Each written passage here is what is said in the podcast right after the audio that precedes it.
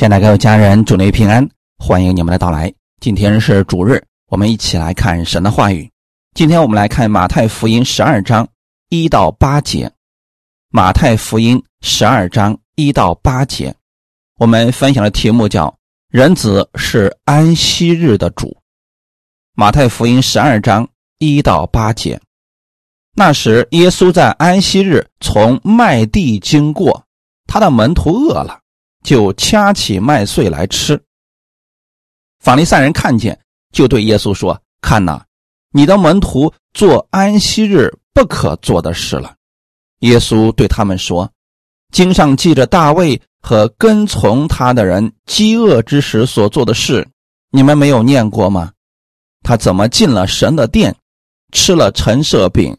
这饼不是他和跟从他的人可以吃的。”唯独祭司才可以吃。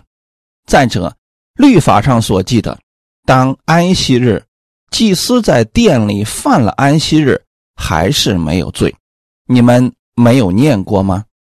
但我告诉你们，在这里有一人比殿更大。我喜爱连续，不喜爱祭祀。你们若明白这话的意思，就。不将无罪的当作有罪的了，因为人子是安息日的主。阿门。我们先来做一个祷告，天父，感谢赞美你，谢谢你给我们预备如此美好的时间。我们再一次来到你的话语面前，借着今天话语的分享，让我们在你的话语当中站立得稳，建立我们的信心，并且让我们学会用信心去看待我们的生活。让信心也进入我们的生活，这样不但可以造就我们自己，也可以造就我们身边的人。圣灵帮助我们，也更新我们的心思意念，使我们在今天的话语当中能够得着力量和启示。奉主耶稣的名祷告，阿门。安息日是周六，主日是周日。那安息日和主日。是不是不一样呢？没错，犹太人守安息日，他们守的是摩西的律法。我们今天的主日是敬拜复活的耶稣基督。当我们在主日当中敬拜神，是享受他的安息，从基督的话语当中得着信心，并且让这信心。进入我们的生活。那如果说我们从主那里得着的不是信心，那就有可能是摩西的律法。摩西的律法总是会要求别人看到的是别人的问题和他的软弱之处。如果说我们从神那里得着的是信心，我们可以包容，并且。忍耐别人的问题和软弱。愿今天的话语使我们每一个人能够领受从基督而来的力量。在生活当中，当我们看到别人是在律法之下的时候，我们也可以明白他们的心思意念，不跟他们起冲突，反而忍耐他们，并且用基督的话去爱他们。给他们信心，也让他们认识基督的恩典。这是一个发生在安息日的故事。安息日是让人安息的日子。起初，神定下安息日，就是为了让人得享他的安息。出埃及记第二十章八到十一节，当纪念安息日，守为圣日。六日要劳碌做你一切的工，但第七日是向耶和华你神当守的安息日。这一日，你和你的儿女、仆婢、牲畜，并你城里寄居的客旅，无论何工，都不可做，因为六日之内，耶和华造天地海和其中的万物，第七日便安息，所以。耶和华赐福与安息日，定为圣日。透过这一段，我们可以看出来，在旧约的时候，神设立了安息日，在安息日之外的那些日子是劳碌做工的日子。但是第七日呢，神希望所有的以色列百姓向神去守安息日。他们守安息日其实非常的简单，就是家里所有的人，包括牲畜，都不可做工。为什么不可以做工呢？因为神六日做工，第七日便安息。神赐福给这一个日子，称之为安息日，定为圣日。也就是说，这一天是神赐福的日子。所以，神希望所有的百姓来到他的面前敬拜他，以获得从神而来的力量。感谢主。安息日不可以做什么事情呢？主要是私事。以赛亚书五十八章十三到十四节：你若在安息日调转你的脚步，在我圣日。不以操作为喜乐，称安息日为可喜乐的，称耶和华的圣日为可尊重的，而且尊敬这日，不办自己的私事，不随自己的私意，不说自己的私话，你就以耶和华为乐。耶和华要使你乘驾地的高处，又以你祖雅各的产业养育你。这是耶和华亲口说的，阿门。以赛亚书是先知书，先知书都有一个特点，就是以色列百姓已经离开神的话语很久了，已经偏行己路。那很明显了，安息日他们已经不愿意来到神的面前了。这个时候呢？以赛亚对以色列百姓讲：“你若在安息日调转你的脚步，那就说明此时的以色列百姓在安息日的时候，他的脚步不是转向神，而是转向了这个世界。在我圣日不以操作为喜乐，在安息日的时候，以色列百姓喜欢做生意，赚钱。”做自己的事情，他们以这些事情为喜乐的。那今天有很多信主的，是不是在主日的时候，在敬拜神的日子的时候，也放弃了这个时间去挣钱去做自己的事情，而且还觉得很喜乐，称安息日为可喜乐的。如果人以赚钱，以办自己的事情为喜乐，那神肯定不是他所喜乐的。如果说人以神的日子、赐福的日子为可喜乐的，就说明啊，他已经认识到了神的恩典，是心甘乐意的来到神的面前去敬拜他，称耶和华的圣日为可尊重的。这话的意思。很明显，就说明以色列百姓已经不尊重神的圣日。什么叫不尊重呢？就是一旦有了自己的事情，他首先舍弃的是神的圣日。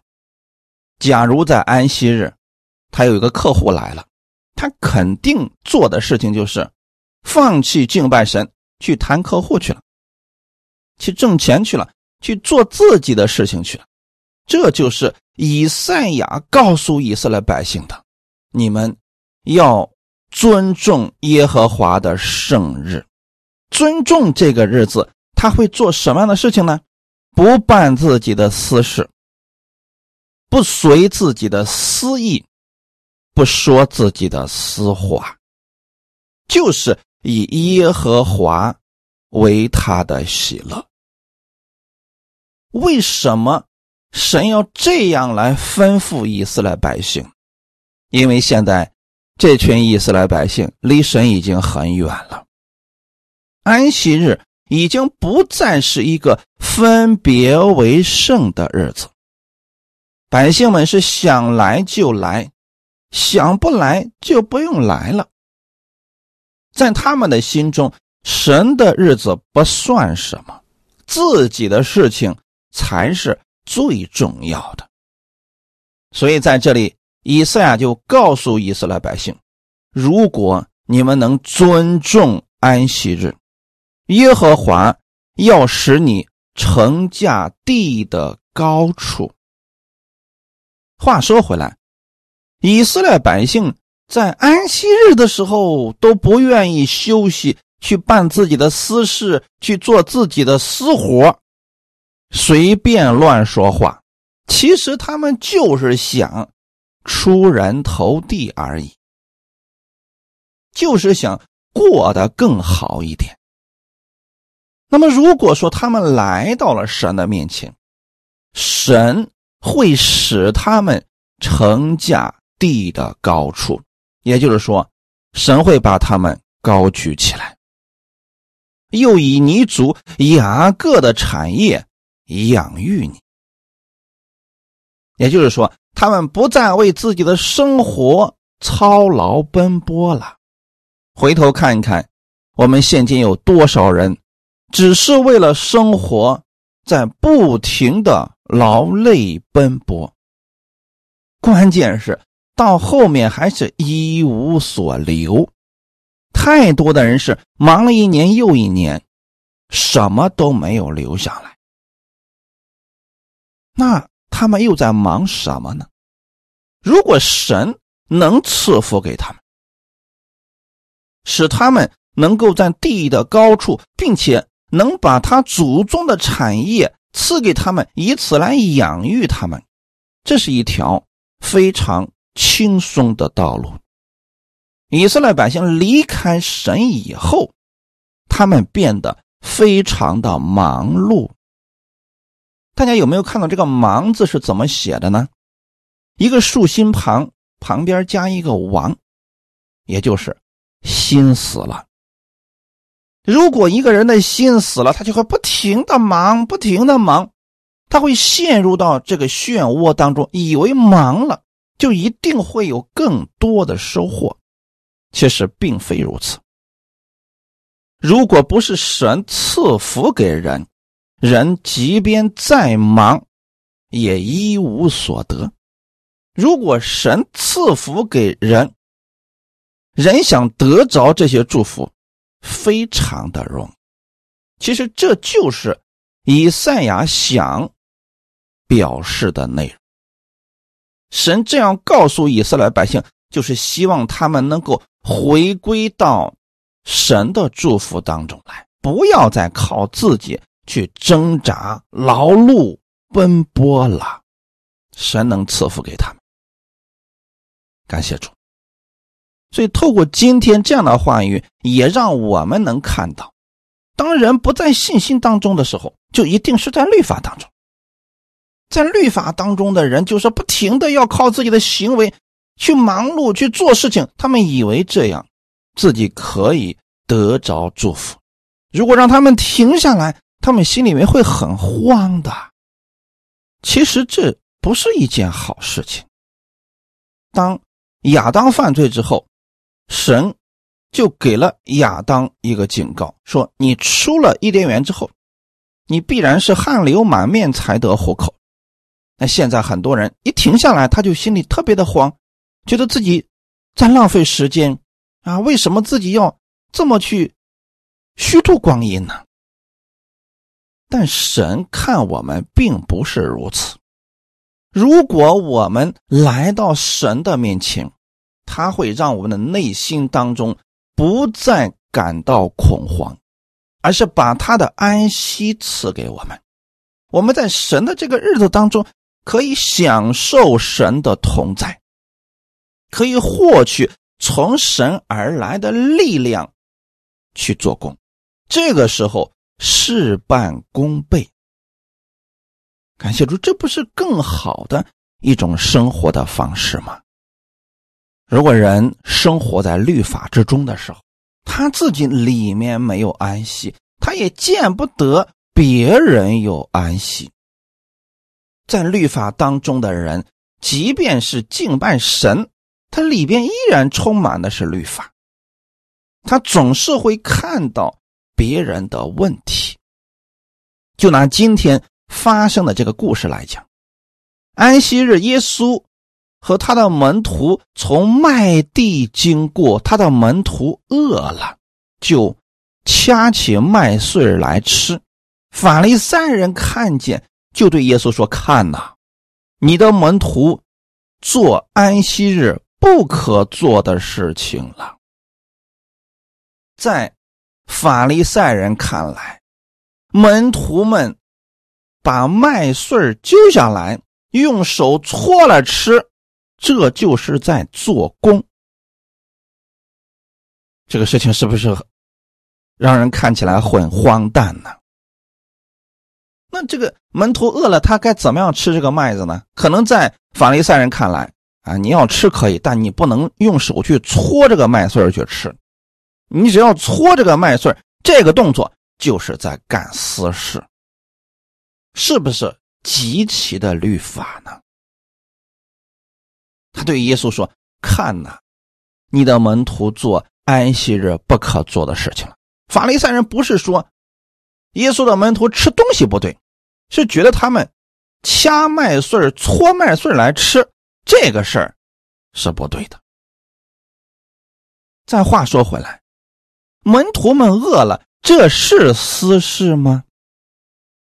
当然不是，这不是私事。要不是人饿的不行了，谁会吃这个麦穗呢？还有，如果是饿着肚子敬拜神，能全心的敬拜神吗？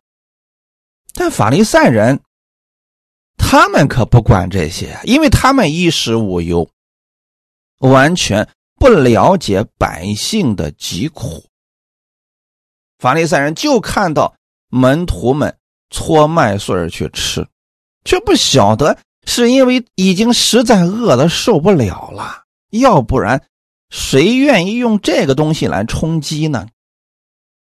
去敬拜神之前，谁不知道要吃饱饭呢？很明显，法利赛人是吃的很好。所以他们见不得百姓们有一点点不如他眼的地方，他只看到百姓们违背了律法，却不去想他们为什么如此做。所以那些在律法之下的人，他们不是凭着信心看人看事情，他们总是带着一副。要求拿着放大镜去看人的问题，而且呢，毫无怜悯之心。就这件事情的本身而言，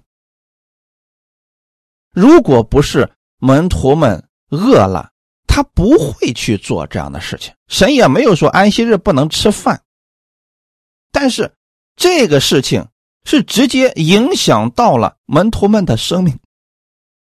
如果已经快要饿死了，现在就搓个麦穗吃了，这能算是违背律法吗？当然不算。感谢主。可是呢，法利赛人并没有这样的爱心去理解门徒们的做法。加拉太书第三章十二节，律法原不本乎信，只说行这些事的就必因此活着。在律法当中没有信心可言。因此，一些活在律法之下的人，他们确实没有信心。你也不要跟他们去讲信心，他们看的是你的行为。如果你周围的人不信主或者活在律法之下，你只需要把你的好行为给他们看见就可以。再跟他们去争论别的东西毫无意义。与其跟别人去争论一些神学的概念，倒不如我们把主的。这份爱活出来，这样他们便无话可说了，因为他们在乎的就是你外在的行为如何，总是看你的行为，以此来评判你到底是个什么样的人。刚才我们读的经文说，律法原不本乎信，就律法的根基，它不是信心，它是行为，是要求。但我们今天在哪里呢？我们在恩典之下，在基督里，我们是本于信，以至于信。一切是从信心开始，一切也以信心结束的。感谢主啊！律法中没有信心，他只会看到人的问题；而信心若是进入生活，可以产生包容、忍耐和爱心等美好的品格。耶稣自然明白门徒们为什么做这个事情，所以第三节和第四节，耶稣就直接回答了他们。耶稣对他们说：“经上记着大卫和跟从他的人饥饿之时所做的事。”你们没有念过吗？他怎么进了神的殿，吃了陈设饼？这饼不是他和跟从他的人可以吃的，唯独祭司才可以吃。我们来看一下这段经文，《撒母耳记上》二十一章一到六节。大卫到了挪伯祭司亚西米勒那里，亚西米勒战战兢兢的出来迎接他。问他说：“你为什么独自来，没有人跟随呢？”大卫回答祭司亚西米勒说：“王吩咐我一件事，说我差遣你委托你的这件事，不要使人知道。故此，我已派定少年人在某处等候我。现在你手下有什么？求你给我五个饼，或是别样的食物。”祭司对大卫说。我手下没有寻常的饼，只有圣饼。若是少年人没有亲近妇人，才可以给。大卫对祭司说：“实在约有三日，我没有亲近妇人。我出来的时候虽是寻常行路，少年人的器皿还是洁净的。何况今日不更是洁净的吗？”祭司就拿圣饼给他，因为在那里没有别样饼。只有更换新饼，从耶和华面前撤下来的陈设饼。这段故事大概的背景是这样的：扫罗想杀大卫，大卫提前知道这个消息之后逃跑，一路的奔跑，所以带的粮食啊什么都非常的少。到了挪伯祭司。亚西米勒那里的时候，他已经饿了好几天了。这个时候呢，大卫就向祭司亚西米勒说：“有没有吃的？求你给我五个饼，或是别的食物。”但现在的问题是什么呢？祭司是全职服侍的，祭司没有自己的产业。他是一直都在圣殿当中工作的，而祭司所吃的食物，也都是圣殿里边的，比如说圣饼、献祭的肉等等。他自己又不去种粮食，因此啊，从祭司那里要东西吃，也只有圣殿里的食物了。所以祭司就对大卫说：“我手下。”没有寻常的饼，只有圣饼。那意思是什么呢？这个平常人不能吃啊。你现在没有资格吃这个，是不是跟今天我们所讲的故事非常的相似呢？安息日的时候，确实门徒们。不应该去搓这个麦穗不应该去吃这些东西，因为在法利赛人看来，你确实是做工了。你用手搓这个麦穗跟平时百姓们要把这个麦子给弄出来，动作差不多。从表面上看，似乎是违背了神的律法，但现在有一个事实的情况是什么呢？大卫已经饿了三天了，或许是更久吧。生命即将受到威胁了，所以祭司对大卫说：“如果说你没有亲近富人才可以给。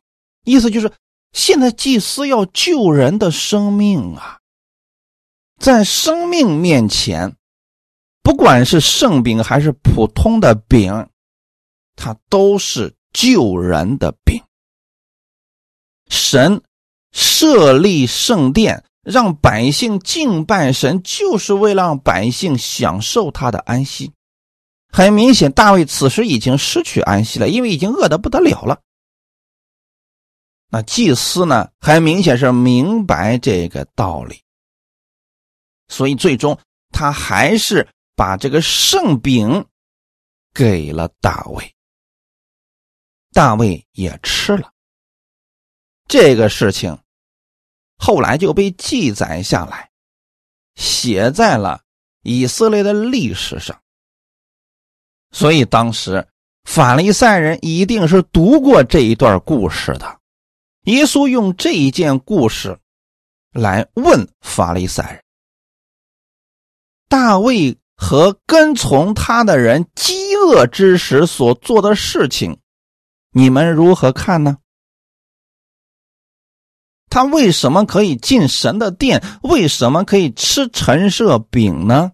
这个饼不是他和跟从他的人可以吃的。这个饼是唯独祭司可以吃，很明显，这个事情违背了当时律法的规定。可是呢，百姓们都能理解，因为人命关天呀。那到了今天，门徒们饿了，搓个麦穗吃。这难道就是个问题吗？你们门徒们也是饿的了呀。这么一讲啊，法利赛人是哑口无言。神设立律法也不是要置人于死地，乃是想规范百姓的行为，让百姓可以因着神的话语而蒙福，可不是。希望百姓什么都不干，把百姓们给饿死的，不是这样。这一点上呢，法利赛人是知道的，所以当耶稣这么一讲，他们确实无话可说。第五节，再者，律法上所记的，当安息日祭司在店里犯了安息日，还是没有罪，你们没有念过吗？哎，这个话可能很多人不太理解啊。当安息日。祭司在店里犯了安息日，还是没有罪。安息日要做什么呢？向神献祭，敬拜神。我们可以想象一下，安息日的时候，百姓们带着祭物来到圣殿里面，然后祭司要接过他们的祭物。比如说牛啊、羊啊、斑鸠啊、鸽子啊等等，把这些祭物要杀了，并且呢，在铜祭坛里面把这些祭物给焚烧了，还要拿着血到神的殿中，这一系列的动作其实都是在做工。所以呢，他们表面上是不是也是违背了安息日呢？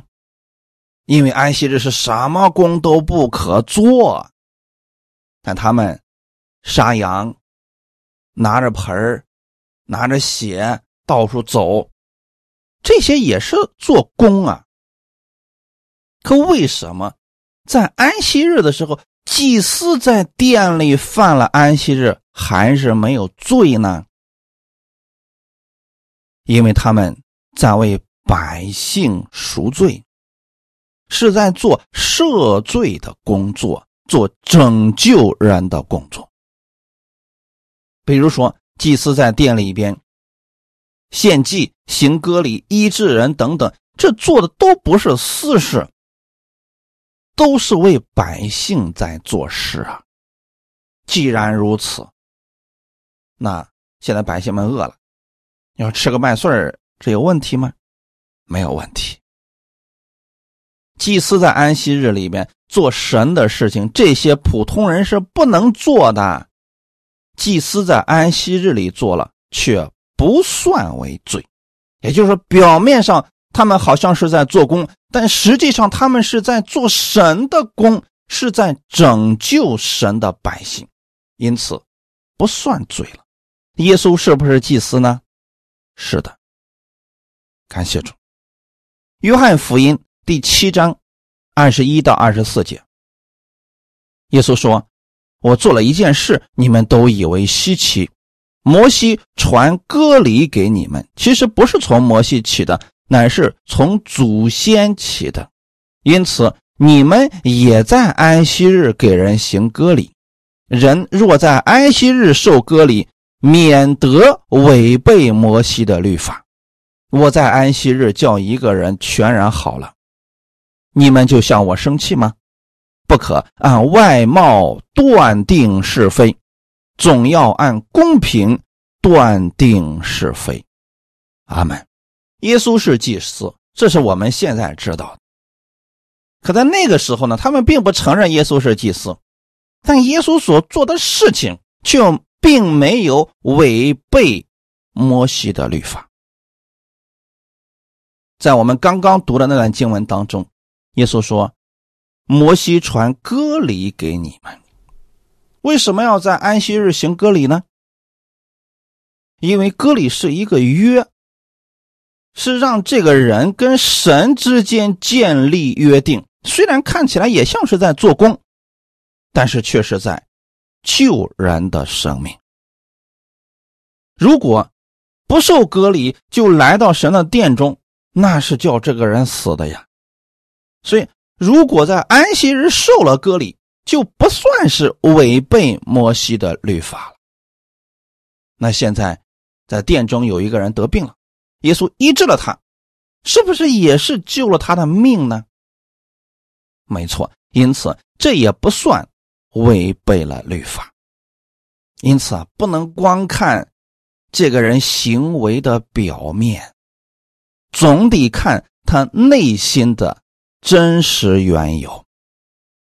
因为外表的这一切是由内心所结出来的果子。如果一个人的外表行为是恶的，他里边首先是恶的。树坏了才能结出坏果子来，树是好的就一定会结出好果子来。我们不能按外貌断定是非，比如说，因为看到门徒们搓麦穗吃了，就认定他违背安息日，他内心邪恶，故意要挑战摩西的律法，这个不对啊。我们总得明白他为什么要做这样的事情。如果你问了之后，你发现门徒们因为实在是太饿了，但附近又没什么可吃的，他们搓麦穗吃，为了让自己能够有精力去全心敬拜神，那这就是好的。阿门。不可按外貌断定是非，总要按公平。断定是非。今天我们这个时代的人，很多人其实是活在律法之下，而并非信心之中。活在律法下，它有个特点，就是你做了某件事情之后，这个事情不好，他反过来就认为你这个人不行，你这个人是有问题的，因着一件事情。就可以直接让你社死，让其他人都不再相信你。但实际上这样的话并不公平，因为人都有可能做错事情。如果用这个标准来判断每一个人的话，那么人人都是不好的。既然都是不好的，凭什么你五十步要笑百步呢？都是从战场上逃跑了，没什么可互相嘲笑。可是世人并非如此呀，很多人是看到别人犯错了，不问缘由，直接就认定这个人不是好人。这个对吗？自然不对呀。所以世界上矛盾是越来越多，人与人之间的心的距离是越来越远，因为都生怕别人发现了自己的问题和软弱，以此来攻击自己。唯有耶稣，他是信心的开始，他是信心的结束，他能够怜悯那些犯罪的人。能够怜悯那些软弱的人，是因为知道他们为什么会有这样的结果。没有一个人是爱犯罪的，大多数的情况之下都是被逼无奈、无路可走，没有选择。如果可以选择更好的不犯罪的生活方式，他们一定不会选择犯罪的路。耶稣来了，就是给人一条可以得救的路，可以得胜的路。因此，你看到耶稣把真理给百姓之后，把恩典给了百姓之后，百姓们时时刻刻都跟随在耶稣的身后，这就说明了一切。反观法利赛人。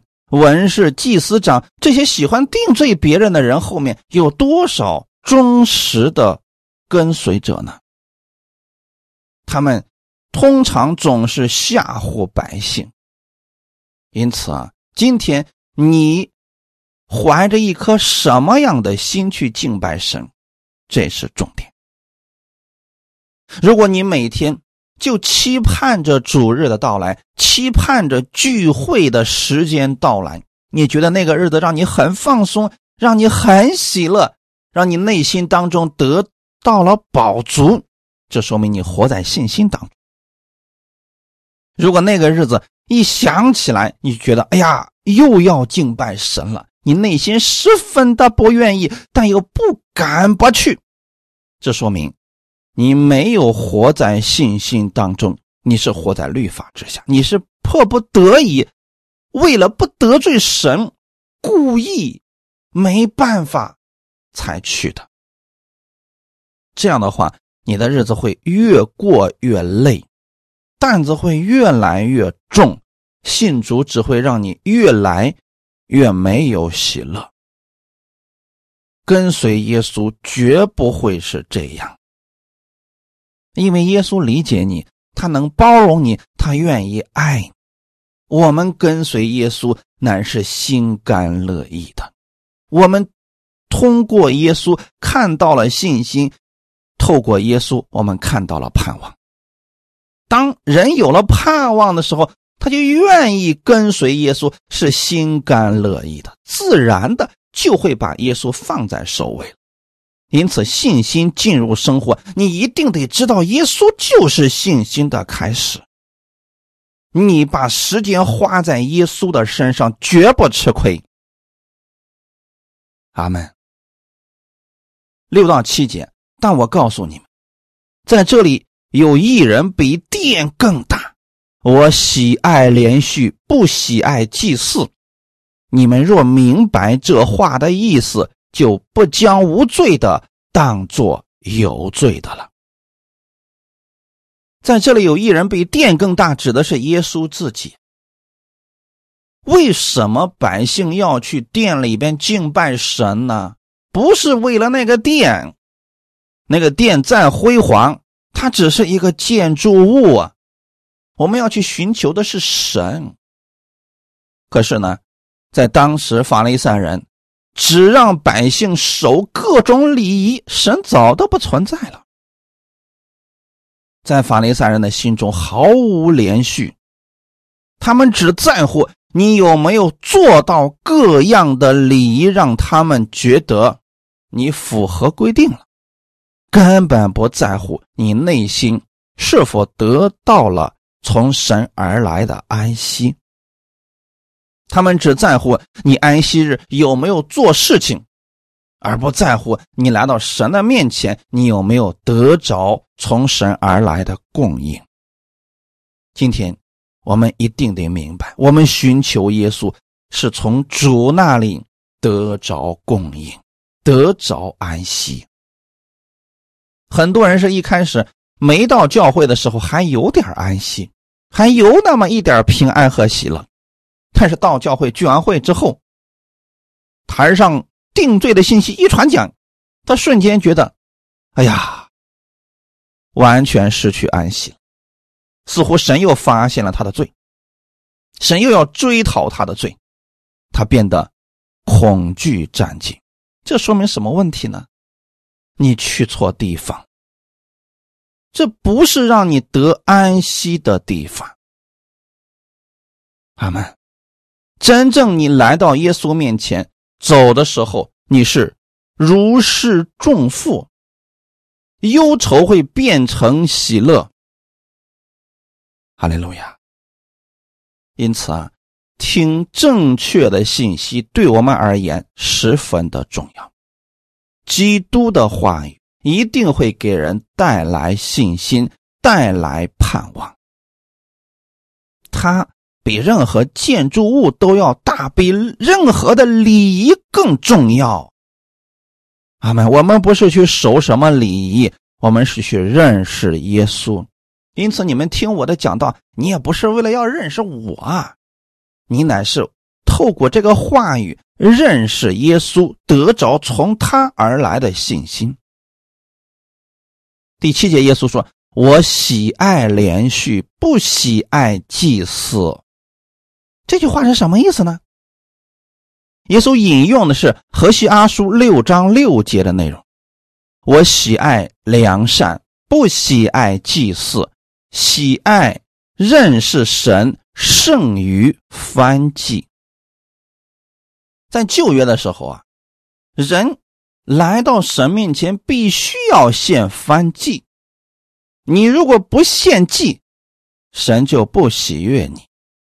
慢慢的到最后的时候，祭司们过于强调各种祭祀。也就是各种献祭的礼仪，把为什么献祭这个核心的内容给抛弃了。神起初为什么让百姓献祭呢？因为百姓身上有罪，带着罪确实不能得神的应允，因此百姓们牵着祭物来到祭司面前，祭司。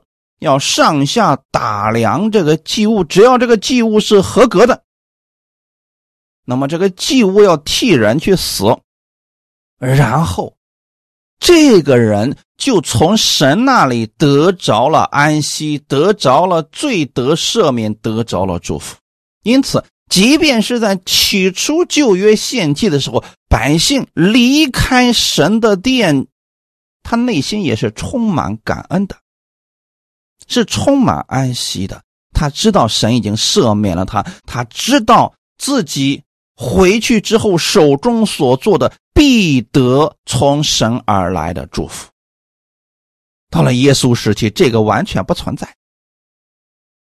你带着祭物去寻找祭司，祭司会定你的罪，让你觉得你满身都是污秽，让你每天都带着罪孽感、带着内疚感去生活，因为这样。更容易管理百姓啊，百姓就不至于放肆了呀，因为他们怕神呢。你告诉他们罪越多，他们越没有信心去生活，就便于管理了，好统治嘛。耶稣来了，不是为了辖制百姓，而是真正的要解开我们身上的捆绑，所以他才说。我喜爱连续，不喜爱祭祀。不是说耶稣要废掉献祭制度，而是相比献祭而言，神的连续更重要。就像今天很多人去过各种节日一样，复活节呀、圣诞节呀，这个节日最后过的。就只剩下节日了，没有别的了。甚至为了这个节日，我们排节目能排好几个月。搞的是人心疲惫。最后表演完之后，完全就觉得是在为台下的人在表演，丝毫没有觉得自己是在敬拜神、荣耀基督。这说明什么问题呢？变成了一种仪式了，里边没有喜乐，没有爱，没有连续了。耶稣更希望我们关注生命。哈利路亚！所以他才说：“我喜爱连续。”耶稣来到这个世界上，他就是要连续我们。什么是连续呢？我们本不配得，耶稣把他的恩典给了我们。透过耶稣，我们看见了信心；透过耶稣，我们看到了盼望。因此啊，安息日不是主角。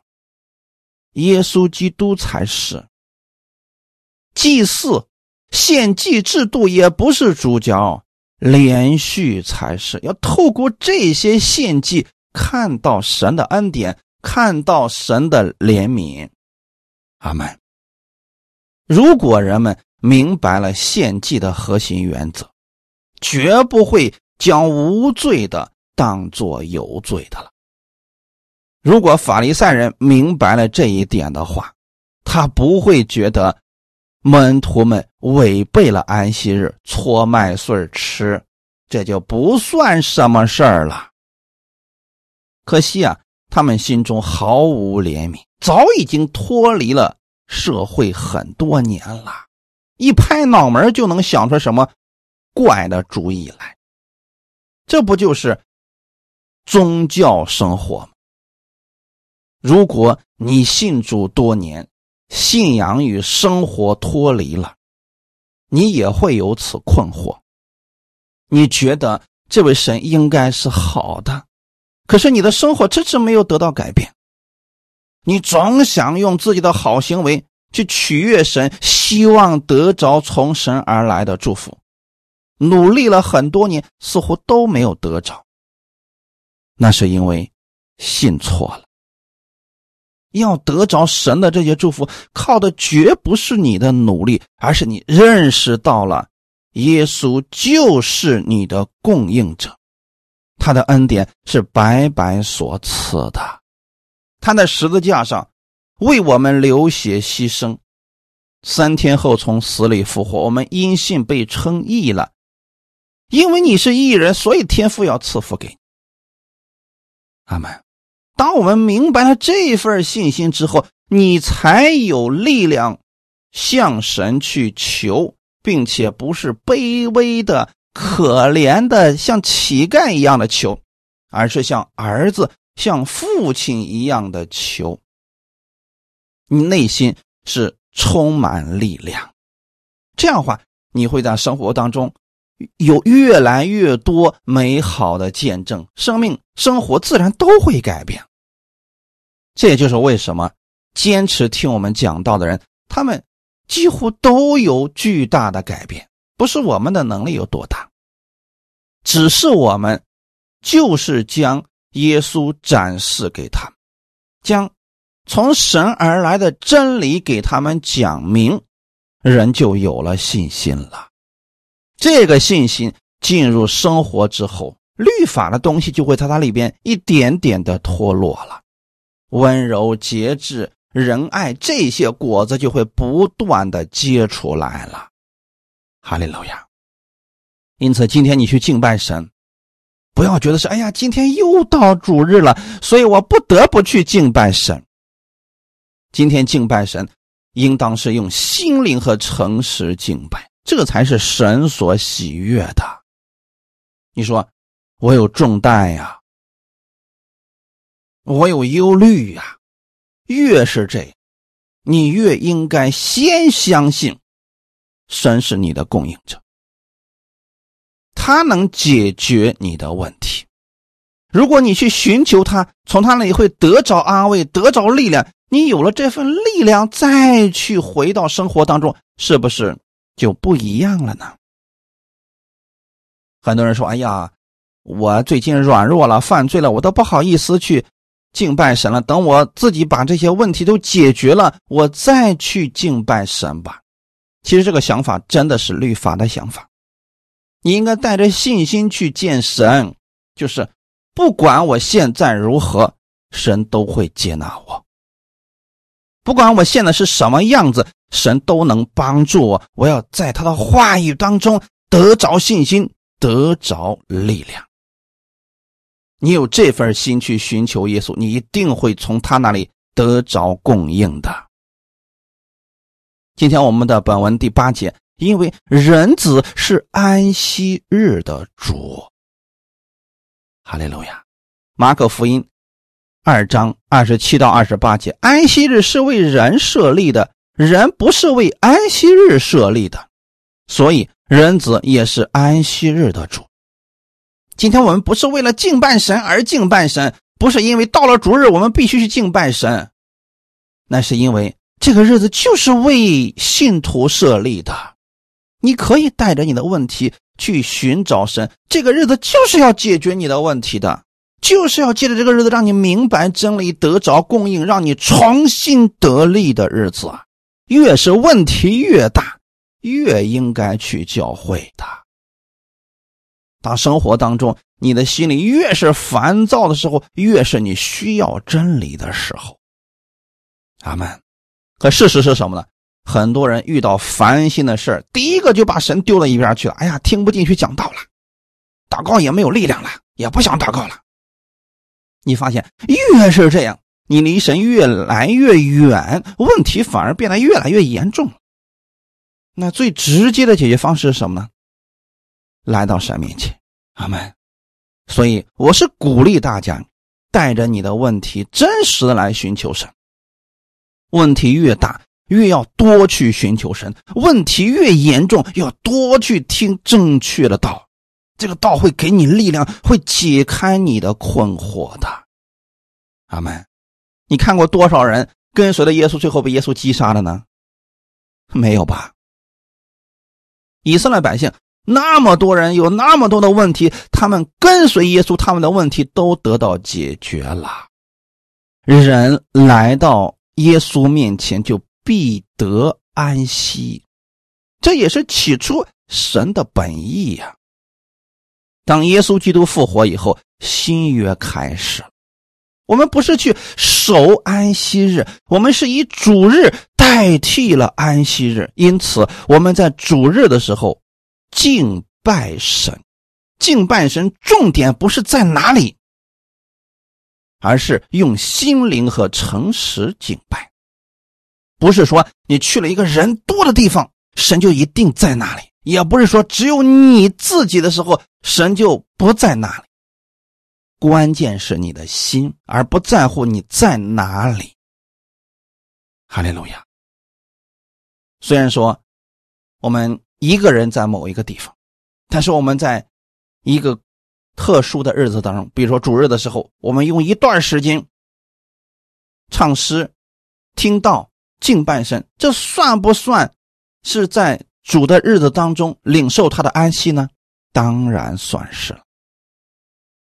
那就算你去了一个大的教堂，几千人，如果你听完之后，心里面依然烦躁，什么都没有领受得到，也没有认识到耶稣的美好，那其实不算敬拜神，你并没有得着安息呀。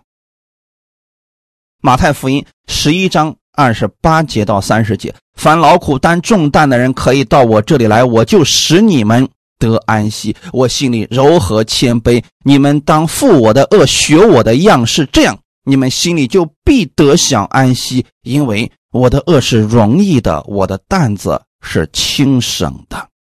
阿门。这才是我们为什么去敬拜神真实的原因。你有劳苦担重担吗？到耶稣那里来吧，去寻求他吧，他给你的是信心，给你的是安息。阿门。他不是要把更重的担子给你，压得你喘不过气来。这个世界可能会这样，律法下的人可能会这样，但耶稣绝不会如此。耶稣说，他心里是柔和谦卑，所以不要害怕来到耶稣面前，他不会定你的罪。反而他要承担你的罪，他要代替你的软弱。阿门。你们当负我的恶，学我的样式，跟耶稣一起吧，跟耶稣一起同行吧，在基督里你会重新得力，你的心里会得享安心。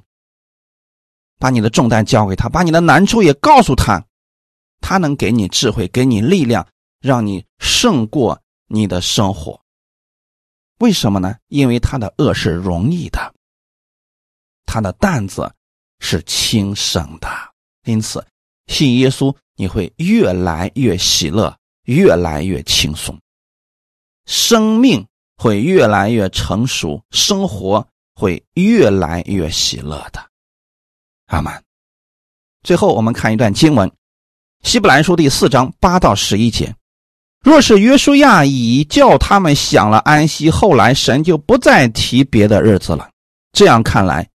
必另有以安息日的安息为神的子民存留，因为那进入安息的乃是歇了自己的功，正如神歇了他的功一样。所以，我们务必竭力进入那安息，免得有人学那不信从的样子跌倒了。我们今天是在基督的安息当中，这是神给我们所存留的。另外的安息，哈利路亚！所以不要在乎是哪个日子，你任何时候遇到问题都可以来到神的面前。主已经完成了他一切的救赎之功，所以他已经歇了他的功了。你现在来到基督的面前，他必然能解决你的问题。因此，你要务必竭力进入那安息。什么安息呢？你要看到，耶稣已经成就了万事。你现在所遇到的这个问题，耶稣一定能帮你完成，并且胜过他。这样的话，你去寻求耶稣，你就得着了信心。如果人不信从耶稣这样的话语，那么他必然会跌倒的。因此，我愿意弟兄姊妹，你要知道。